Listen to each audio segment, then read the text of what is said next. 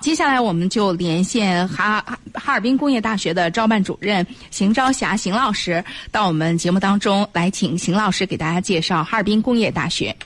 喂，邢老师好。哎，你好，主持人好。嗯，各位听友大家好。嗯，哈尔滨工业大学，呃，听这名字就知道了，在这个东北 啊，在黑龙江。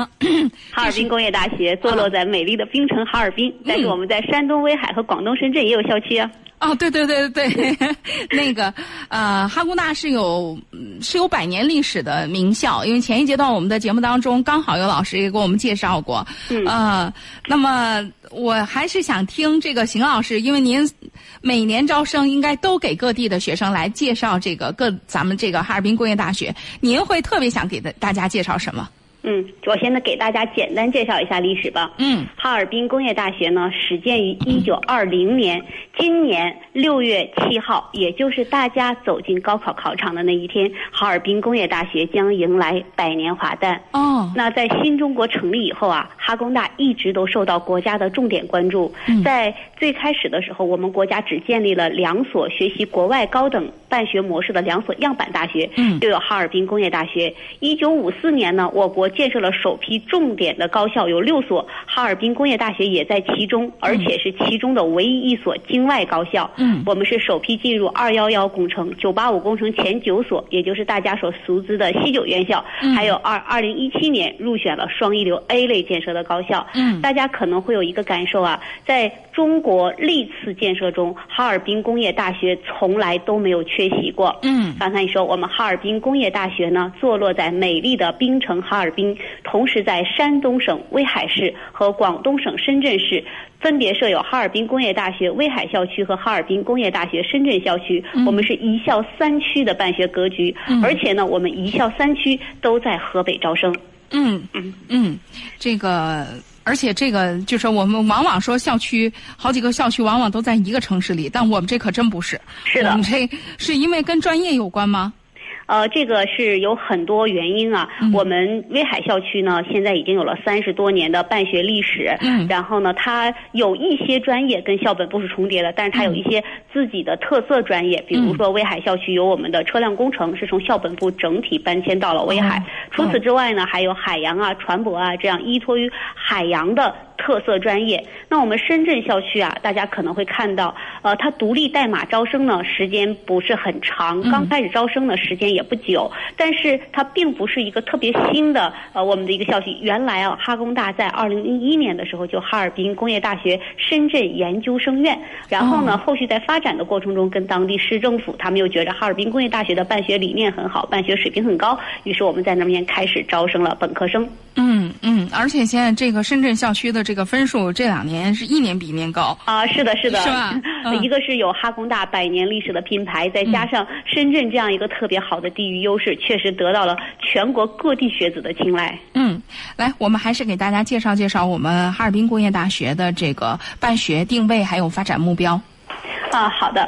呃，大家可能对哈尔滨工业大学啊都会有一些了解啊。哈尔滨工业大学是一个以理工为主、理工经管文法艺多学科协调发展的一个大学。我们主要是面向国际学术前沿，面向国家重大需求，面向国民经济主战场。大家会看到，我们工大解决的很多问题都是国家重大需求上需要的。我们成为一个叫理工强校、航天名校，成为培养引领未来发展的拔尖创新人才的摇篮，国家创新驱动发展的重要的一个策源地，全球航天领域的学术重镇，成为中国特色、世界一流、哈工大规格的百年强校。嗯嗯。就是这个航航航空航天技术，这是我们这个哈工大特别强的。对，主要是航天，我们是航天名校。我们二零二零年呢，也就是今年了，要进入世界一流的这个大学行列。其实哈工大在世界上的知名度是很高的。二零三零年呢，进入一流世世界一流大学的前列。预计在二零五零年的时候，能够具有重大国际影响力和核心竞争力的世界顶级大学，这是我们的长远发展目标啊。嗯嗯嗯，那这个其实也就。说这个长远发展目标和办学定位的时候，也就说到了我们哈尔滨工业大学的这个学科优势了。嗯，呃，说一下学科呢，其实跟很多家长和同学在聊的时候，他们都经常会问说，呃，邢老师，哈工大什么专业好呢？我们该学什么呢？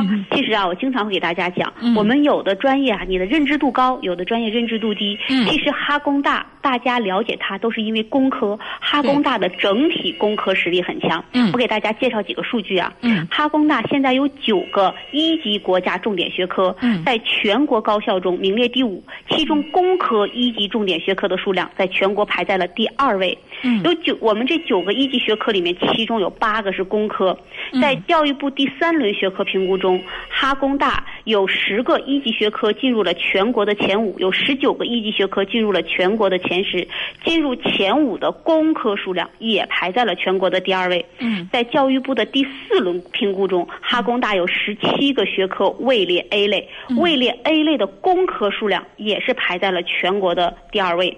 那哈工大这个整个工科实力啊，在国际上的表现也十分的突出。以美国的这个新闻和世界报道，大家知道那个 US News 的排名啊，我们二零一八到二零二零年这连续三年的榜榜单，哈工大的工程学都排在全世界的第六位，中国高校的第二位。因此你们可以看到，哈工大整体的工科实力很强劲啊。除此之外呢，哈工大有十一个学科领域进入了 ESI 全球前百分之一的机构行列。那我们这百分之一的十一个里面，除了我刚才说的哈工大的传统的优势工科，我们的物理、化学、生命，呃和呃物数学、物理、化学、生命这些基础学科也都在里面。因此，我们理科也在快速的发展。嗯，我们材料科学进入了全球前千分之一的行列。嗯，工程学进入了全球前万分之一的行列。因此呢，我真的建议大家在选择的时候，如果你特别喜欢学工科，嗯哈工大就一定不要错过，一定不要错过，也一定不要纠结。呃，很多同学都会说，哎，老师，那为什么哈工大有的这个分高呢？有的呃专业录取的分儿低呢？我想跟大家说的就是，嗯有的学科的专业认知度高。你比如说，昨天我跟一个人一个呃连线的时候，他们就在说，让我介绍人工智能。嗯为什么一定要介绍人工智能？因为大家现在特别的这个关注这个专业，这个专业就特别的火爆。而且现在就是工科院校都在上这个人工智能的这啊，对，，然后呢，现在呢就会呃就会看到我们现在整个的这个分数就会特别的高，因为这个专业的认知度特别的高。那如果要是有一些专业，其实在工大里面录取的分数好像没有那么高，但是无论这个学科在整个行业里面的实力，还是未来的就业，包括整个学生未来的发展前景都非常的好，只是这个专业的认知度，学生可能觉得低了一点，就是你平时接触的少，不太知道而已。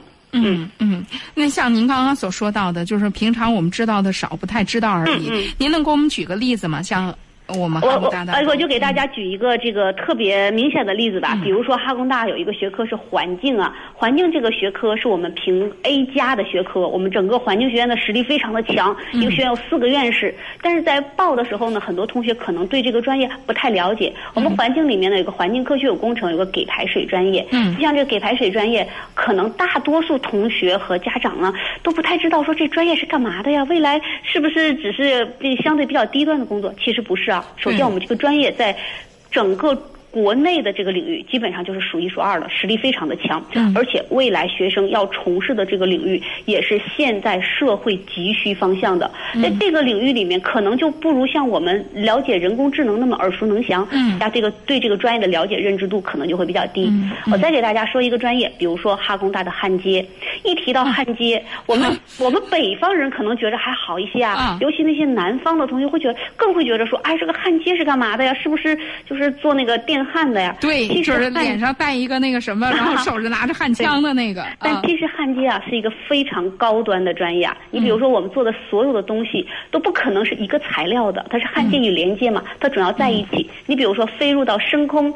里面的所有的这些飞行器，它不可能是一个做成的吧？它中间总得连在一起，你得保证它在各种环境、温度条件下，它都不开裂。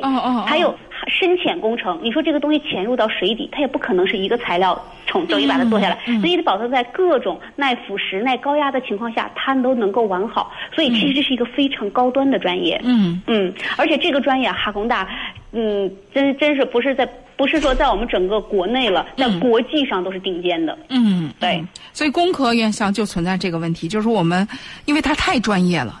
所以对很多专业的认知度，大家可能相对低一点。对对对，所以像这个邢老师，您在进行具体的招生的时候，每年到忙忙叨叨在各地去介绍的时候，有一个很重要的需要需要给我们解码一下，就是来是的是的啊，来把这些都都告诉大家。嗯，对啊，你就比如说有一些专业，呃，大家可能听到哈尔滨工业大学呢，就会讲到航天。呃，很多人说，邢老师，我到哈工大学航天。你仔细一看呢，哈工大的这个具体的专业目录里，好像没有哪个专业像航天。我嗯说像航天的呢，可能也就是什么这个飞行器设计看起嗯来像，我们其他的什么光电工程啊，什么信息工程啊，自动化呀、计算机呀，这这些名称听起来都是普通的工科类的专业。嗯但是哈工大的特点是我们所有的大工科对航天都是一个支撑。哈工大为什么这么强？不是航天一个航天学院那么强，而是所有多学科对它的支撑。你比如说火箭上天，它这个材料，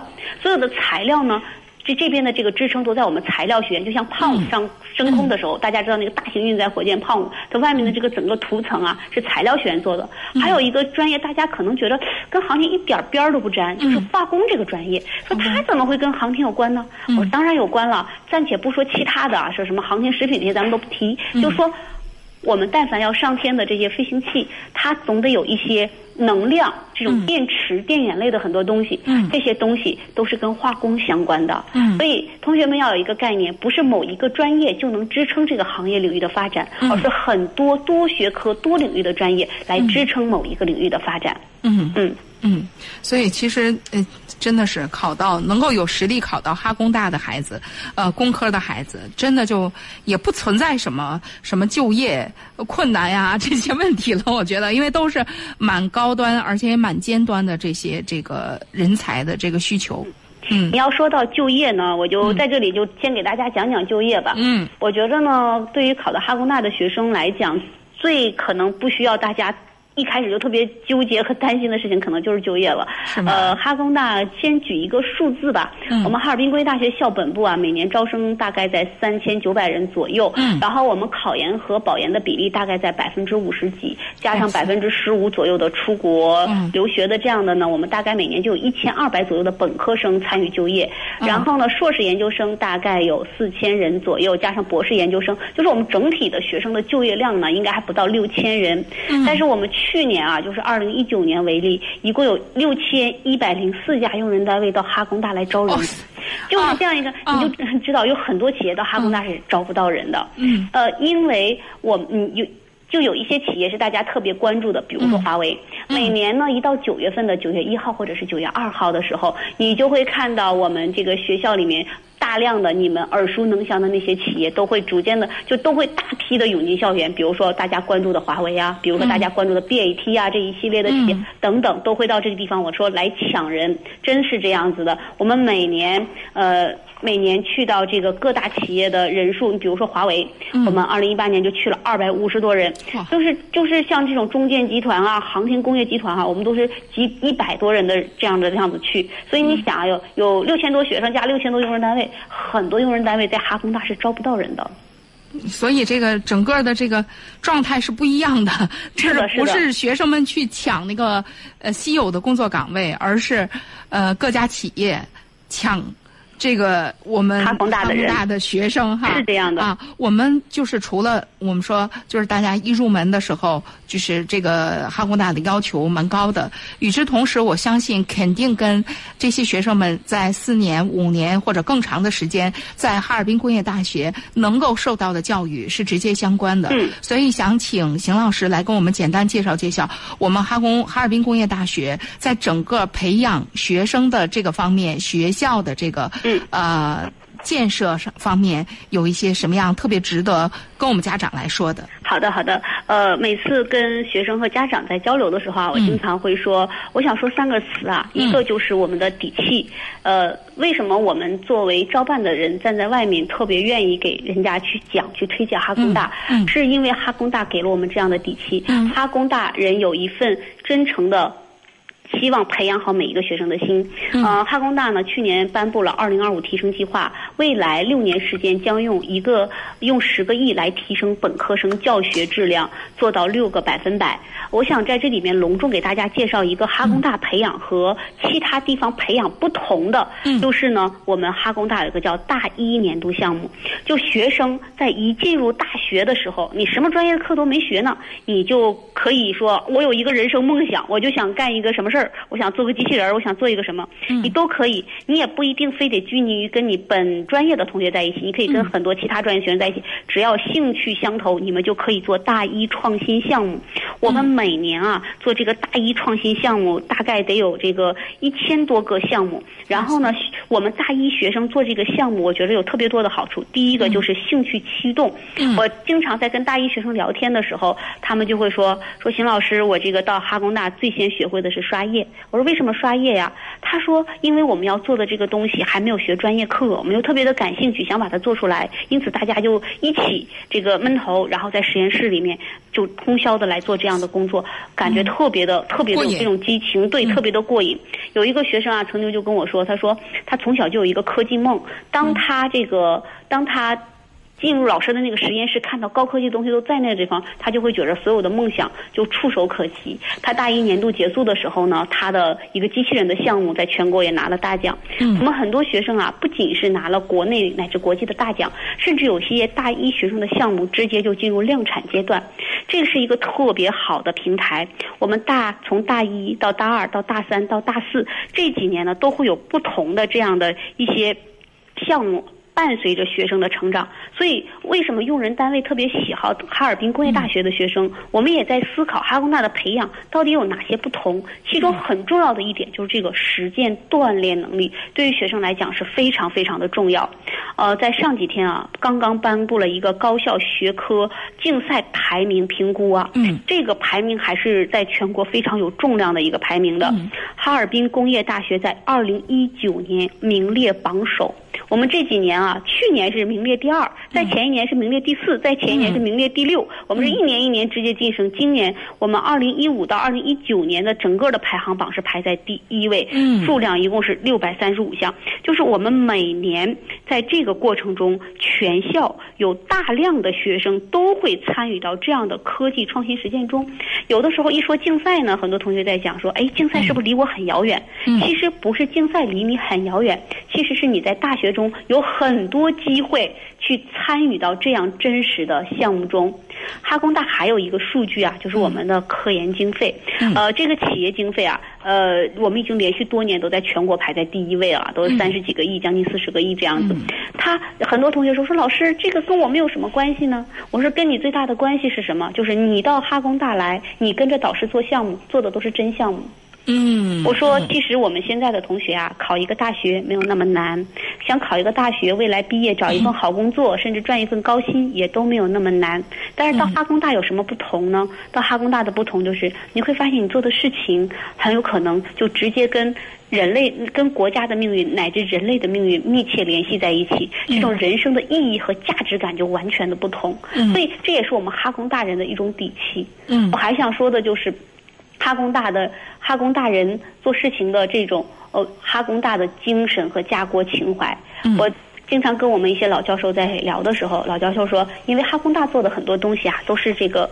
国家重大项目很多都涉密的，不能发文章。在我们世俗的人的眼里看呢，他可能说，哎，是不是影响评职和晋级呀？嗯，我们的老师会给我们讲说，人活着总是要有一些意义和价值的。我们当你会发现说，你做的这个材料应用在国家的这个顶级战略装备上，让它能跟世界其他国家相匹敌，能够保家卫国的时候，你的人生的意义和价值就变得完全不同了。嗯，我觉得也真的就是这个样子。嗯嗯，所以。在在这样的一个培养环境和这样一个氛围中，嗯，学生受了这么多年的熏陶，企业对哈工大人非常的认可，嗯，哈工大的校训叫规格严格，功夫到家，听起来是一句很土的校训，但是这个校训是融入到哈工大每个人骨血里的一种文化，嗯，就是哈工大人干活特别较真儿，啊，做事情非常的认真，因此企业的人对哈工大人的评价就是基本功扎实，踏实上手快。有使命感。嗯，我在做招生之前做了八年多的就业，所以我跟就业的企业的这个连 接是非常的多的啊。对对对，是这样子。所以真的，他们对哈工大学生的评评价都是非常非常的高。嗯，你是一方面那个时候的工作，一方面负责把孩子们推荐给企业，另外一方面呢，也会从企业。呃，再回收很多的信息，对，反馈到学校的这个各个方面的学生建设以及学科建设上。嗯，对，是这样。呃，其实啊，在这个过程中，刚才给大家讲到大一年度项目学生参与，呃，这个里面有一个非常非常突出的一个团队，叫小卫星团队。我要给大家隆重介绍一下，大家可能在央视新闻上有看到过，说这个二零一九年的时候拍了一张最美地月合影。这个地月合影啊，它的产生，先说二零一五年的时候，哈工大发射了。首颗由大学生自主研制、设计、管控的小卫星“紫丁香二号”纳卫星，这颗小卫星当时发射的时候，整个学生团队的平均年龄还不到二十四岁。而这个小卫星之所以能发射，就源于他们的这个团队的一个。年龄最大的人，现在叫他韦老板，是一个九零后，一个真正的九零后总师。啊，他在大二的时候有一个想发射小卫星的梦想。啊，然后他这个梦想就实现了。然后在二零在二零一八年底的时候，他们发射了这个小卫星。在二零一九年二月份的时候，这个小卫星啊，就就是它是一个至今为止啊叫近月制动的这么一个小卫星。我们今年是在呃。二零一九年，在月亮的背面拍到了一张在外媒上被称为迄今为止可能是最美的地月合影。那这张照片呢，也被刊登在了国际顶级的这个科学杂志上。嗯，啊，这个团队里面年龄最小的孩子是九九年的。九九年的呀，是的，是的，这个孩子啊，他说他其实很早就就就有一个航天梦，然后呢，他只是没有想到到哈工大这么快就实现了他的航天梦。他到大二的时候就已经加入到了这个紫丁香团队。哦，在这里面，我就特别特别的想跟我们听众的家长和同学们讲说，哈工大是一个给大家提供了一个能够实现梦想平台的地方。嗯，要向大家隆重的推荐一下，哈工大有一个特色的。荣誉学院叫英才学院，英才学院。对我们英才学院每年面向全国招收不超过二百名学生，叫本硕博贯通培养，在人工智能、智能制造、智能建造和数理基础四大学科平台培养。那前两年的课程呢是基础课程，第三年呢根据自己的喜好来选择方向，嗯，喜欢哪个方向选哪个方向学分，修过一个方向拿一个学位，修过两个方向拿两个学位，修的足够快。你可能大四呢就可以读研究生了。我觉得这些都不重要啊，最最重要的一点就是我们这些英才学院的学生可以一入学就直接进入到高端团队，比如说小卫星团队，比如说机器人团队，比如说我们的大学生结构团队，就是所有的这些团队，我们都是院士长江结清领衔的团队。那在这个里面，你就会发现。你在大学期间跟谁在一起很重要，他对你会有一个强烈的精神的引领，不仅是在学业方向的。我觉得这个是很多学校很难能提供给学生和家长的。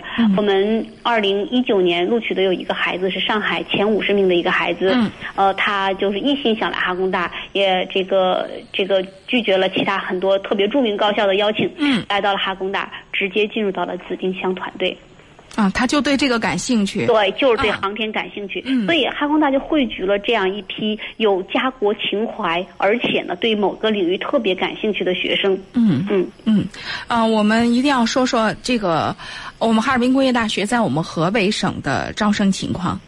哎呀，在河北省啊，河北的学子对我们哈尔滨工业大学还是很青睐的。嗯，我们二零一九年呢，在河北省的最低录取分数是校本部是六百四十九分，排名在两千六百名左右。嗯，呃，深圳校区呢，那个我们在河北校本部的招生计划大概在一百五十人左右，也是我们除黑龙江省之外投的计划的一个最大省了。嗯嗯，深圳校区呢也在也在河北投，但是计划相对少一点，大概四十个计划左右。嗯，最低分呢是六百六十一分，大概在一千三百五十。十五名左右啊，威海校区投的计划大概在一百三十七左右，最低录取分是六百二十九分，大概在六千左右的位次。所以呢，我们一校三区啊，在这个选择的格局上，还是给了你一个比较大的跨度，因为校本部整体的招生体量会比较大，所以会给你一个更多的选择。嗯，哦，我们也觉得，呃，去年在跟咱们，我我都忘了那个老师姓什么了，就是。然后我们贾岩老师是我们河北的招生组长啊。是吧？啊，胖胖的，是吧？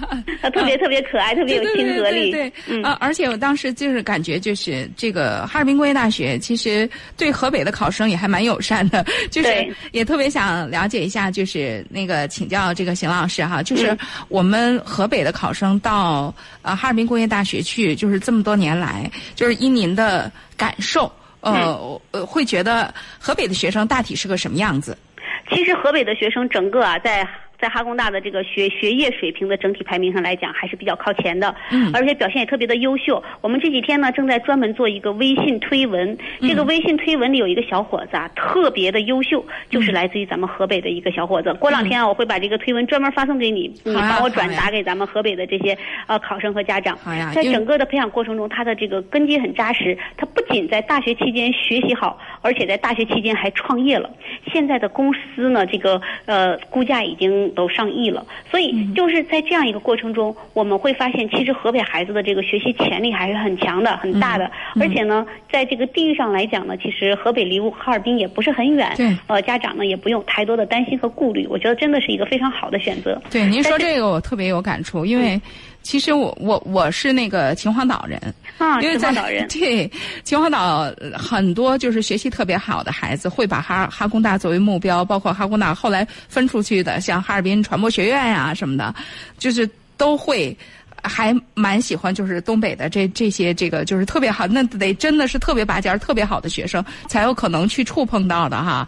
那但是就是哈尔滨工业大学确实给我们有很多的这个吸引。您刚刚在介绍的时候，第一句话我印象特别深，您特别说到了是来自于这个叫冰城，对，就是您其实这也是您特别觉得自豪的一件事情，是吗？这件事情啊，我一定要跟大家讲。其实啊，我们哈尔滨坐落在美丽的冰城哈尔滨，但是很多人呢会想说，哎呀，这个地方是不是特别的冷？然后呢，这个经济条件说句实在话也不是那么的好。我经常会给大家讲啊，这个对于学习来讲，它绝对。这个哈尔滨是一个特别好的、特别适合学习的地方。嗯，我们的学生啊，曾经就在微信的平台，就在微信的朋友圈里面写说，哈尔滨的冬天确实有点冷，也有点长，但它确实足以让一个年轻人在二十岁左右的时候，能够静下心来，找到未来的发展方向。我们的这个老教授们说，叫静冷而能静，静而能思，思而能快速成长。我今年有去南京啊，我们的一位老校长、老校友就曾经说说，你看，在很多这个这个特别这个热的地方学习的时候，我们其实人还是蛮躁动的，坐一会儿呢就就会出一身汗，需要洗个澡。还有呢，就是说待一会儿呢，可能外界有太多的诱惑，就出去玩了。但是哈尔滨这样的一个地方，因为比较冷嘛，我说我们工大的学生有个特点啊，谈恋爱都相约在自习室，我我们都相约一起去上自习的，然后所所以学生的一个。学习，因为工大的整体的学风也是非常的好，学生的学业的这个要求也是比较高，所以大家都特别酷爱学习。那我觉得，无论从内内在的还是外在的环境，就营造了一个特别适合学习的氛围。有很多学生在跟我沟通的时候也会讲说：“老师，我是不是？你看我学了苦读了这么多年，好不容易上大学了，我是不是就要选一个什么什么样的校园？怎么怎么样？”我说：“你要明白一件事情，我们寒窗苦读十二年，你只是上到了一个平台，你未来安身立命之。”本是大学四年要学的，你如果这四年不能把这些东西学到，那你未来靠什么去安身立命呢？还有一点就是，大家会觉得，哎呀，这个地方是不是相对太靠北了？信息又比较闭塞呢？其实你们有没有想，哈工大的人从来都是站在世界的平台上来看的，我们的眼界都是在全国乃至世界上的。呃，我觉得有，他们经常会说啊，真不是一句玩笑话。最近因为疫情，我们出不去了。如果不是疫情的原因，哈尔滨从每一趟从哈尔滨飞到北京的航班上都有哈工大人，还有你在学校跟老师，我刚才说我们每年三十八九个亿的这种企业科研经费，你跟老师做的都是顶尖的实验的项目和课题，你做的全都是站在学术前沿的地方才能够接触和领会得到的。所以我觉得这个是完全不同的。所以在这个孩子们自己能力真的能够分数能够够得到的情形下，就是哈工大是，呃，真的是一个特别值得去认真的去了解啊、去这个感受的一个学校。我们也特别隆重的推荐给我们收音机前的各位呃家长朋友们，呃，可以了解一下。呃，哈尔滨工业大学有。可以可以进入哈工大的网站，可以看个更这样啊，给大家啊两个方式啊，一个是嗯 QQ 群，呃，也也在这里植入个硬广告 啊植个群是硬广啊。幺零五七幺八六五七三，欢迎大家加。幺零五七幺八六六五五七三，啊。对，也欢迎大家呢来加一下哈尔滨工业大学的微信公号，我嗯。们会在上面定期推出哈尔滨工业大学的相关信息，嗯。大家就搜索哈尔滨工业大学招生办就可以了。嗯，哈尔滨工业大学招生办。对，哈尔滨工业大学招生办，嗯我们会定期推送相关的信息。有什么想要关注的，直接搜索哈尔滨工业大学招生办，登录我们的网站也可以找到相关的信息，包括你关注的专业，去年在河北录了多少分，多少个人，在上面都可以看得到。啊，邢老师，我觉得您做招办主任实在是太合适了。我接触了很多的这个嘉宾，我就觉得您实在真的也很热爱哈尔滨工业大学，是的是的呃，也愿意把哈尔滨工业大学介绍给大家，而且用最好、最有激情的方式。我都好奇，您自己是呃学什么的？我我本科是学化学的，我是九五嗯年考到哈尔滨工业大学，嗯然后就学化学，一脚踏入哈工大，这嗯待了这二十几年的时间就没有出去过。嗯，嗯，呃，虽然最终跟专业做的，呃，呃不不是这个没没有最后选择自己专业去发展，但是我相信这种介绍哈尔滨工业大学的这个工作给了您特别多的热情，也给了您特别多的成就感。嗯，是的，是的。所以我也特别希望我们河北的学子更多的来关注哈尔滨工业大学。以后有什么问题呢，可以随时通过 QQ 群给我们提问，也可以关注哈尔滨工业大学招办的网站和我们的微信公号。好，也非常谢谢邢老师啊、等到这个。呃，高考完了，然后高招的时候，不论咱们哪个老师来，嗯我都提前先邀请了哈。好的，啊好的。到时候我们贾岩老师是我们的招生组长哦。啊，好，好，那我们先到这儿，再会。好的，好的，谢谢，谢谢。嗯，好，再见。嗯。